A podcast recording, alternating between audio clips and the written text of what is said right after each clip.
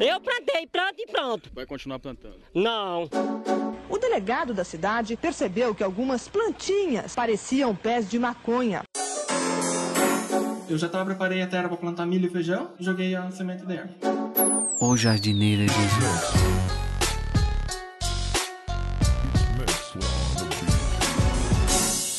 Eu vou continuar colaborando.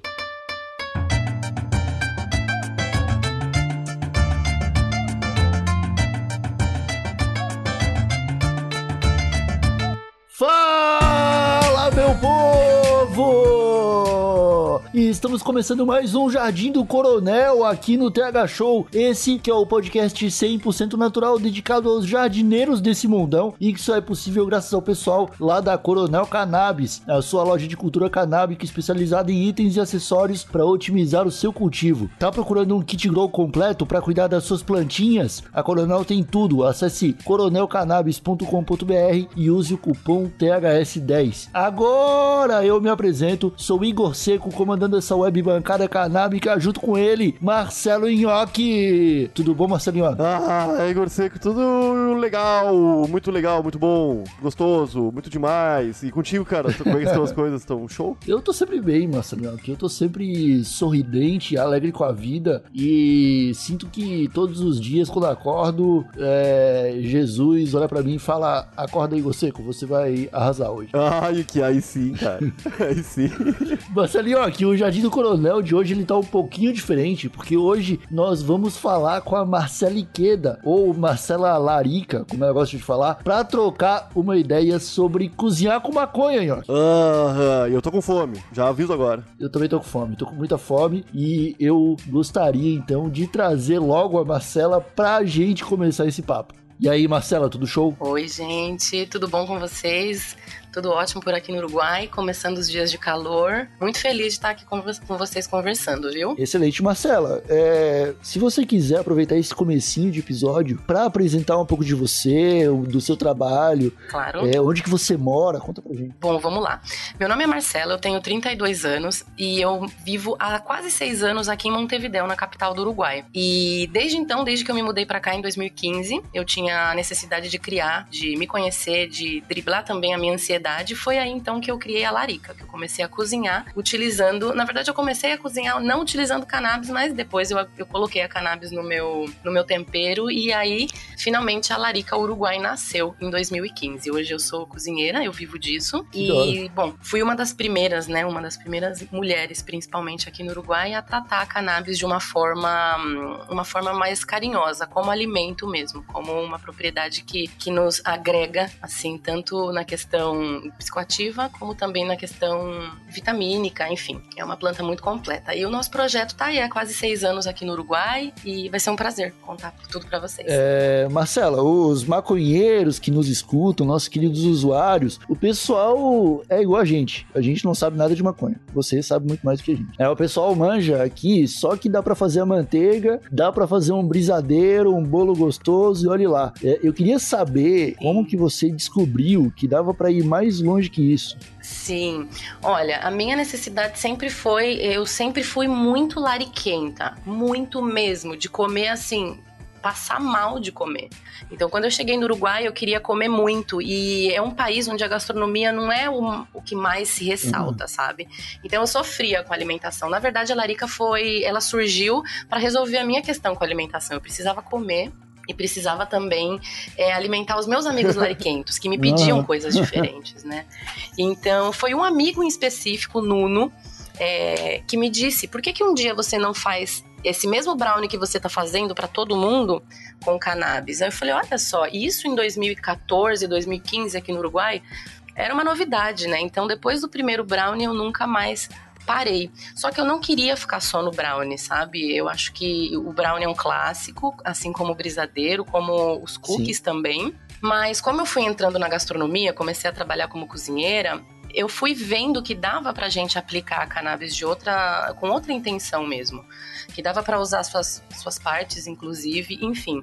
E saí um pouco do, da, fora da caixinha, né? Saí um pouco fora da caixinha, deixei de, de fazer só o comum depois de alguns anos, mas te digo que ainda os brownies eh, são que mais fazem sucesso assim no Uruguai. Hoje em dia, eu consigo fazer desde um pequeno brigadeiro até um molho, dá para fazer carne com cannabis, dá para fazer abs absolutamente tudo. Então eu comecei mais da necessidade de querer comer laricá gostoso. Eu queria larica gostoso e não dava. Então eu tive que criar a larica. Sensacional. Sensacional. Foi basicamente isso. Ô, Marcela, a gente, né, nós maconheiros, praticamente aproveitamos somente a flor da, da nossa plantinha, né? Mas se, digamos Claro. que tem alguém em casa que tá cultivando e tá pensando que vai ser uma pena botar quase toda a planta fora, né? Depois da colheita. O que, que dá Uhum. pra aproveitar da planta para consumo próprio depois que tirar as flores? Gente, dá pra aproveitar ela inteira. Principalmente se ela for macho, que é uma coisa que o pessoal tem muito medo, né? Quando sai sementes, quando vem que é macho, que saem os pimpolinhos que a gente chama, eles matam. Eu entendo que poliniza o vizinho, eu peço perdão, mas eu deixo os meus machinhos crescer um pouco mais. Eu, eu te digo que eu tenho plantinhas macho, porque todo tipo de semente que eu tenho, eu planto. E tudo que nasce, eu como. E o mesmo eu faço com a cannabis. Então você pode aproveitar desde a raiz, o caule, as flores e também as folhas para fazer um belo de um pesto, por exemplo. E pode ou não ter THC, se você usar as folhas da poda mais próximas do bud, você vai ter uma concentração de THC aí nas folhas que pode gerar um, um pesto um pouco mais psicoativo. Mas se você fizer com as flores, com as folhas da poda, a poda grossa, você pode usar como manjericão, então não vai ser psicoativo, né? Então tem como você usar as folhas para fazer pesto, dá para você usar a raiz para fazer pomada também, que é anti-inflamatório, é excelente para dores, Meu os Deus. ossos também. Dá para usar Sim, dá para usar semente como assim as- em cima de panquecas. É uma, uma oleaginosa tão potente, gostosa, com muitos ácidos ômega 3, 6 e 9 também. Então, essas sementinhas que às vezes vêm nas flores, ou a gente planta ou a gente coleciona, porque quando o frasquinho estiver cheio, dá para fazer farinha com isso, dá para fazer salada, dá para fazer Ah, eu me tudo. apaixonei, eu me apaixonei por esse pesto aí, meu Deus, pesto já é bom. Imagina a Gente, pestonha. esse pesto é o reempesto. E o que, que eu faço? Eu peço pro. É o reempesto. Eu peço para os meus amigos é, cultivadores que provavelmente vão jogar muita coisa fora. E eu peço folha, peço raiz e eles me ligam, Má, tô levando os seus machinhos e eles trazem para mim. Daí eu faço pesto e distribuo pra galera conhecer também. Que massa. Porque é um paradigma para todo mundo. Não- quando eu comecei não tinha muita referência, né? Então eu Imagina. tratei de, de descobrir as coisas e acabei também virando um pouco de referência aqui no Uruguai pro, pro pessoal que, que agora sim tá mergulhando na, na gastronomia canábica um pouco mais Ah, Eu acho que você deve ter feito um bocado de experiência, né, Pra chegar no grau de conhecimento que você está agora. Mas é, existe algum cuidado extra é, quando a gente pensa em comer a planta da cannabis ou, pra- ou como que é o processo? É igual? Gente, olha, a gente tem que tratar a cannabis como um alimento. Então ele pode ser orgânico ou não, né? Pode ser transgênico, pode ter nutrientes um pouco mais agressivos, pode ser um solo mais limpo que não tem muita muitos outros né, componentes. Eu gosto muito de deixar as minhas plantas crescerem naturalmente. Confesso que às vezes não é recomendado porque o pessoal né, diz que tem que alimentar, tem que colocar nutriente, mas enfim, é cuidar como se fosse uma planta mesmo. Sempre lavar muito bem antes de fazer o pesto. Se, se a gente for utilizar alguma planta, sobretudo qu- quando a gente borrifa nutriente assim por cima da planta, sabe? Tem que ter o cuidado de saber que nutriente é esse, se realmente não vai ser invasivo na planta e em você depois. Geralmente aqui eu tomo, eu tomo esse cuidado, minimamente, assim, de ter uma planta saudável. Eu não costumo cozinhar com prensado. Apesar de eu já ter cozinhado bastante com prensado, de maneiras Hum. assim, assustadoras, o que eu fazia com prensado, que eu acredito que muita gente também já fez isso, que a gente veio do É, prensado, não sim. tem como. Digo, Ah, mas tem, tem o pessoal que não sabe nem que eu- ainda que precisa ter o lance de lavar o prensado, né? Antes de, de pensar em cozinhar, né? Olha, sinceramente, eu quando comecei, eu nunca lavei um prensado. Porque quando eu cheguei no Uruguai, 2015, recém havia sido legalizada a cannabis, não era todo mundo que tinha acesso a cannabis de qualidade. Então eu comprava, eu lembro que eu comprava prensado e metia na frigideira com azeite de oliva, fritava tudo e fazia depois uma comida. E isso não tá muito certo, né? Mas foi importante passar por esse processo para eu entender que, tava, que não tava totalmente correto e que haviam outras opções É, melhores, né? bem melhores. Bem melhor. Ô, Marcela, Sim. lá no teu Instagram tu tem foto de tudo que é tipo de comida feita com maconha. Eu até conversei contigo antes do episódio sobre isso. E qual Sim. delas ali tu acredita que faz mais sucesso? Tu falou sobre o brownie, né? Mas tem algum doce ou salgado? Eu, até um salgado que deixa as pessoas Gente, malucas querendo mais. Eu acho, eu acho assim. Eu acho que esse pesto que vocês estavam falando é uma coisa que o pessoal tá enlouquecendo aqui de verdade. Nos jantares, o pesto é. Eu coloco uma entrada, alguns grisines crocantes, assim, com o pesto na mesa para o pessoal provar enquanto eu tô preparando o jantar. E eu te conto que eles ficam impressionados, sobretudo com o sabor de que fica o pesto, assim, é muito saboroso. Vai queijo, vai semente de cânhamo, vai. Eu coloco espinafre, na verdade eu coloco qualquer Uhum. verde que eu tenho, né? E como geralmente eu tenho mais folha de cannabis, eu acabo fazendo o reempesto. E doce, gente. Qualquer sobremesa que, que eu me proponho a fazer, acho que é a cereja do bolo, né? O pessoal fica louco pela sobremesa. E eu gosto de terminar a sobremesa com CBD. Então, esses dias eu fiz um rocambole de carvão, é, um rocambole preto, recheado com chantilly de chá verde e geleia com CBD. O povo foi à loucura e me disse que existe uma vida antes e depois Ah, eu vou- dessa eu sobremesa. Eu, já, eu só de ouvir falar nela, minha vida já mudou. Já mudou, eu não sabia nem da existência ficou- disso. Já sou uma nova pessoa. Ficou muito bom, ficou muito bonito, fez a papila gustativa do pessoal dançar, e essa é a minha intenção. E ver também que com o CBD eles possam ir pra casa Aham. e dormir, né? E dormir Aham. tranquilo pra no dia seguinte, quando acordar, ligar pra mim e falar: Entendi. É, Por que é. você faz isso? É, Marcela, sempre que eu não sou um cozinheiro, né? Eu faço comida pra mim. Uhum. Sempre que eu vou fazer uma carne moída, por exemplo, um ensopadinho de frango, eu começo ali fritando alho, cebolinha, aquilo que a gente sempre coloca pra é, combinar com tempero, né? Pra preparar ali o molinho. É, com as receitas de cannabis é o mesmo, você tipo tem um ali uma lista de de ingredientes que vão combinar sempre com a cannabis que você sempre vai usar pra começar um prato? Interessante pergunta. Você disse que começaria hum, né, fritando tudo. Eu, olha, primeira coisa que eu diria, nunca colocar a cannabis, o azeite da cannabis, em contato direto com o fogo e fritar por muito tempo, em alta temperatura, né? Não é nem bom para cannabis, nem para o azeite, se for de oliva, principalmente, que ele queima e ele pode oxidar também em temperatura alta. Isso acontece também com os canabinoides, né? Então, se a gente fritar a manteiga canábica no azeite e no alho para depois adicionar um arroz, no final da preparação, provavelmente a gente vai ter perdido grande parte do nosso perfil de canabinoides, tanto de THC, CBD, é, terpenos também são muito voláteis, então eles desaparecem nesse tipo de preparação. O ideal sempre é a gente adicionar as infusões, ou hum, se for uma preparação fria, não tem nenhum problema, né? Por isso que eu digo que o azeite de oliva é super versátil, porque saladas, para finalizar um omelete, para finalizar. Eu passo muito no cabelo todos os dias também, cannabis com azeite de oliva. Mas o mais importante de tudo, do, do segredo de uma boa infusão, é respeitar as temperaturas, sempre. Então, fritar diretamente na panela nunca é uma boa opção. E se for possível, finalizar o prato antes, né, daquela última fritadinha rápida antes de, de servir. Aí sim, para dar aquela última ativada, digamos assim, nos canabinoides, né? Porque a gente já espera que eles estejam ativos devido à descarboxilação, que é um processo prévio a esse que a gente tem que fazer. Mas o importante de, de todos os processos, acho que o mais importante mesmo é a gente respeitar a temperatura e nunca fritar demais. Sempre finalizar. No caso do brownie, por exemplo, a sorte é que o brownie vai, é, vai no forno em temperatura baixa, mas ele perde. A gente sempre faz os cálculos com uma margem de 30% de perda quando a gente faz brownie, porque tá, tá assando, né, gente? Então alguma coisinha tá, tá queimando, com Uhum. certeza. Por isso eu gosto muito de fazer é, toppings, por exemplo, uma, uma geleia ou um creme para acompanhar o brownie, porque a geleia ou creme podem ser infusionados depois Ah, sem que estejam totalmente Aham. quentes, né?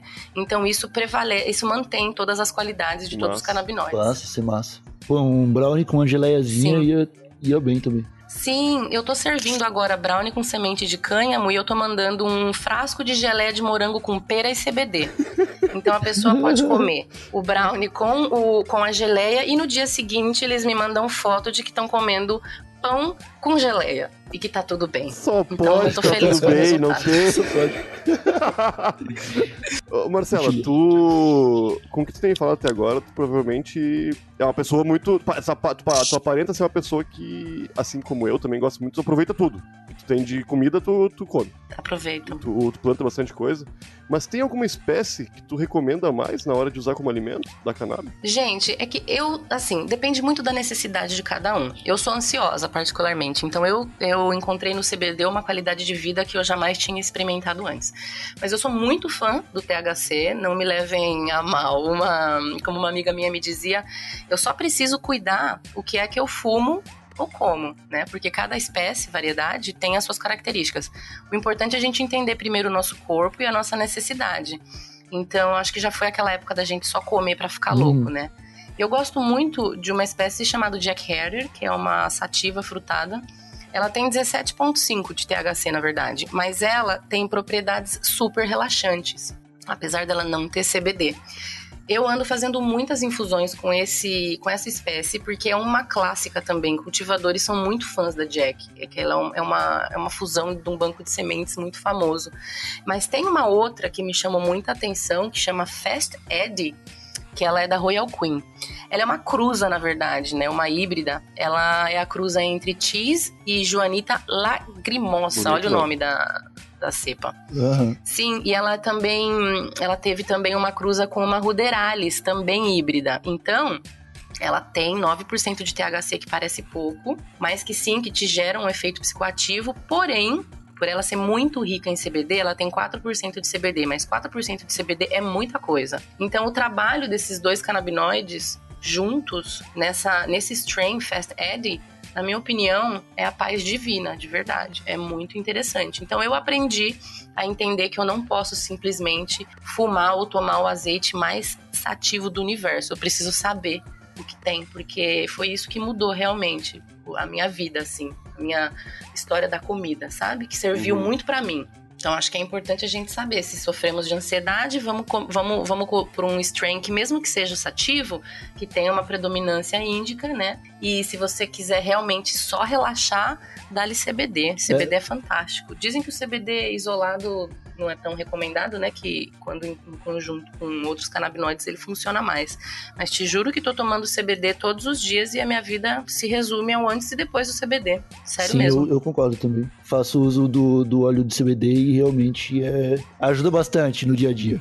É uma Sim, mudança é- de vida, né, gente? Eu consigo desenvolver um trabalho linear É. na cozinha, assim. As pessoas eu- elas ainda não têm muita noção de que dá pra usar essa planta, a, a cannabis, nesses vários sentidos, né? Se você quer mais relaxar, se você quer mais Sim. aproveitar, porque o pessoal acha que todo esse processo acaba ali no ato de comer, mas não, tem o depois, né? Toda comida vai te fazer um, um um Nossa, efeito. quando você come é o fígado que processa, então fica no teu corpo por muito mais tempo. Você é medicado completamente. Fumando a gente aproveita muito pouco, menos de 10%. E quando a gente come, a gente aproveita quase um 100% de todo o potencial Uhum. da planta, né? Então é interessante a gente consumir no alimento.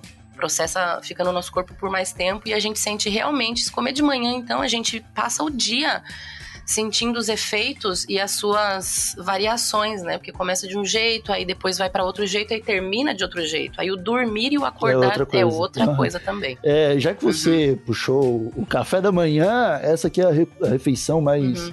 Importante do dia. é, e já, já falou pra gente também sobre a geleia, né? Que deve realmente ficar muito boa com Sim. pãozinho. É, tipo, dá pra tomar um café da manhã completo à base de, de cannabis? Dá, dá, dá, com certeza. Olha, você pode fazer uma panqueca utilizando um pouco de manteiga canábica.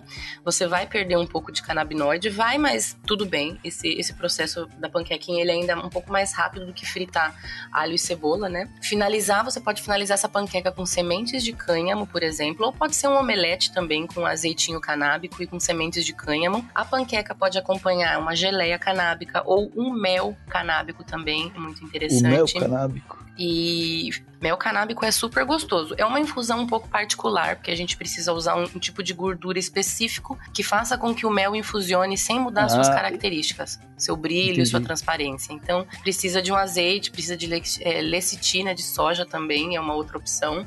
E uma outra coisa, meninos, que vocês até que se tomam CBD podem fazer é o chá de manhãzinha com CBD. É como se fosse o bullet coffee, né? Que é aquele café negro com aquele café bem forte com um pedacinho de manteiga canábica.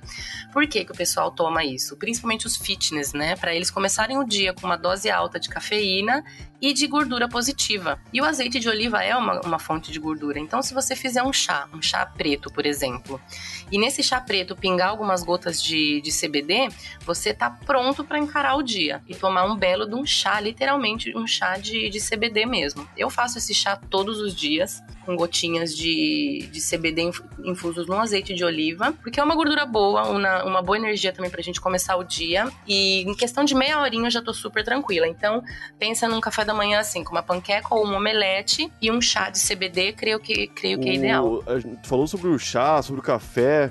Um amigo meu, Marcela, ele tinha algumas Uhum. folhas e até caule mesmo de uma plantinha que ele tentou criar e desistiu e botou numa cachaça. E Uhum. deixou infusionando lá e Lindo. depois bebemos, estava bem gostoso. Só que eu não tenho certeza Sim. dos efeitos disso. Só com essa infusão, só com essa a folha dentro da cachaça, ela já libera o CBD, o THC?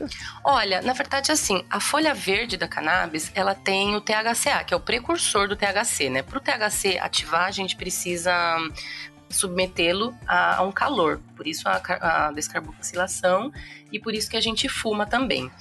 Esses dias eu fui num jantar canábico, eu fiquei, gente, eu fiquei muito, muito louca. Muito louca. Muito.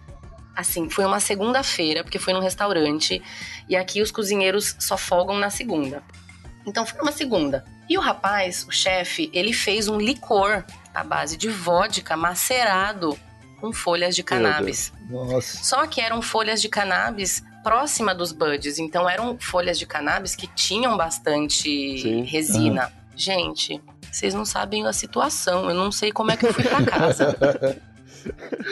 Então, assim, tem um efeito, sobretudo tem um efeito do álcool também. Do álcool e da cannabis. Então tem que dosar muito isso, gente, porque eu fiquei numa mistura de bêbada com high. Sim, não é muito legal, né? Eu não gosto. Nos meus jantares eu não sirvo álcool. Aí eu sirvo um pequeno shot inicial, assim, pro pessoal conhecer. Mas eu deixo eles sentirem o cheiro de todas as extrações que eu tenho aqui pra eles se familiarizarem, sabe? Mas absolutamente tem como fazer.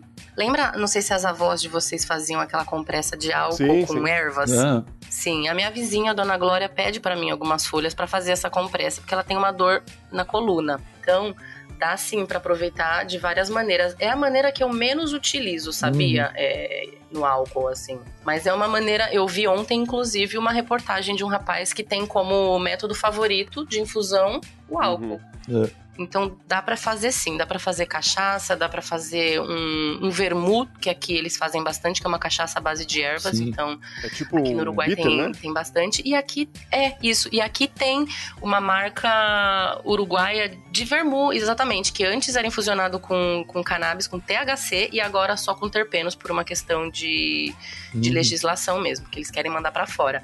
Mas é super possível, dá pra transformar cannabis em tudo. Excelente. Em bebida, em casa, em bolsa. Excelente. E uma pergunta um pouco mais pessoal, Marcela. Numa refeição completinha ali que você fez pra você mesma, é, Uhum. qual comida com cannabis que não pode faltar? Gente, eu como semente e azeite canábico todos os dias, assim. Então a semente eu coloco em tudo, absolutamente em tudo. E em forma do pesto também é uma maneira que eu consigo consumir todos os dias. Antes de falar com vocês, eu fiz um pequeno sanduíche aqui com molho barbecue e coloquei um pouquinho de pesto, salpiquei umas sementes por cima e não tinha psicoativo, porém tinha já as propriedades da cannabis que eu queria manter comigo no dia de Uhum. hoje. Então, eu acho que pra mim a semente, gente, é o mais versátil, dá pra colocar em preparações doces, salgadas, frias, quentes. Então, eu acho que a semente e o azeite canábico, sendo ele de THC ou de CBD, são as duas coisas que estão no meu dia a dia todo, tipo, a todo instante realmente. E eu saio no trabalho distribuindo gota na boca das pessoas. Excelente. Sim. E é possível usar a plantinha como suplemento alimentar? Mandar ver uma vitamina com maconha, mamão e banana? Dá, dá totalmente. Eu uso muito as folhas. é, termino de preparar, por exemplo, um curry, né? Aí eu pego as folhas e coloco dentro do curry. Tem THCA, não é o THC. Mas o THCA, ele consumido em quantidade, ele pode te dar um efeito relaxante, Uhum. sabe? É, é diferente você consumir THCA em muita quantidade, porque você fica, basicamente, você fica um pouco grog, assim, sabe? Mas na quantidade certa, através da folha principalmente, é uma excelente fonte para você começar o seu dia, porque tem antioxidante também, anti-inflamatório. O pessoal com câncer usa bastante, é, o pessoal que tem dificuldade de comer também. Então, pode sim ser utilizada como super. É um super alimento, gente, a cannabis. É por isso que, que é ilegal em muito lugar, porque se legalizar acaba com É. tanta indústria. É, isso é real mesmo. Foi por- um dos motivos que foi proibido foi esse também, né? Sim. Já tava. Já tava. Um dos motivos Como, perdão? da proibição foi esse também, né? Já tava surgindo o poliéster ali, Claro. o algodão tava ficando pra trás. é difícil, é difícil. Sim, é que, é, que é, um, é um futuro, assim, que já é o presente e que estão tentando não deixar que seja o futuro, mas Vai ser, já vai é, ser. vai É, ser. eu Esse sei. inevitável. movimento já, é, Sim. já não tem mais como parar. É isso aí, meus amigos. A Marcela volta para conversar com a gente na parte 2 dessa entrevista no próximo Jardim do Coronel. Então, fique atento, pelo amor de Deus. É isso aí, molecadinha. Agora a Marcela volta em um outro episódio pra gente continuar esse papo. Por enquanto tá bom, né, Nhoque? Já deu pra gente passar bastante vontade, né? Já continuo com fome e por mais que tenha sido um episódio gostosíssimo, eu fico feliz que ele tenha acabado, pois agora eu vou comer igual seco. Cara, eu também vou porque eu tô salivando, pelo amor de Deus. A Marcela manda demais. Então eu queria agradecer a todos que nos escutaram. A gente vai agora pra Larica e nos encontramos no Jardim do Coronel daqui duas semanas para concluir esse papo com a Marcela. Um abracinho de longe, ficamos por aqui. Até a próxima. Tchau! Falou!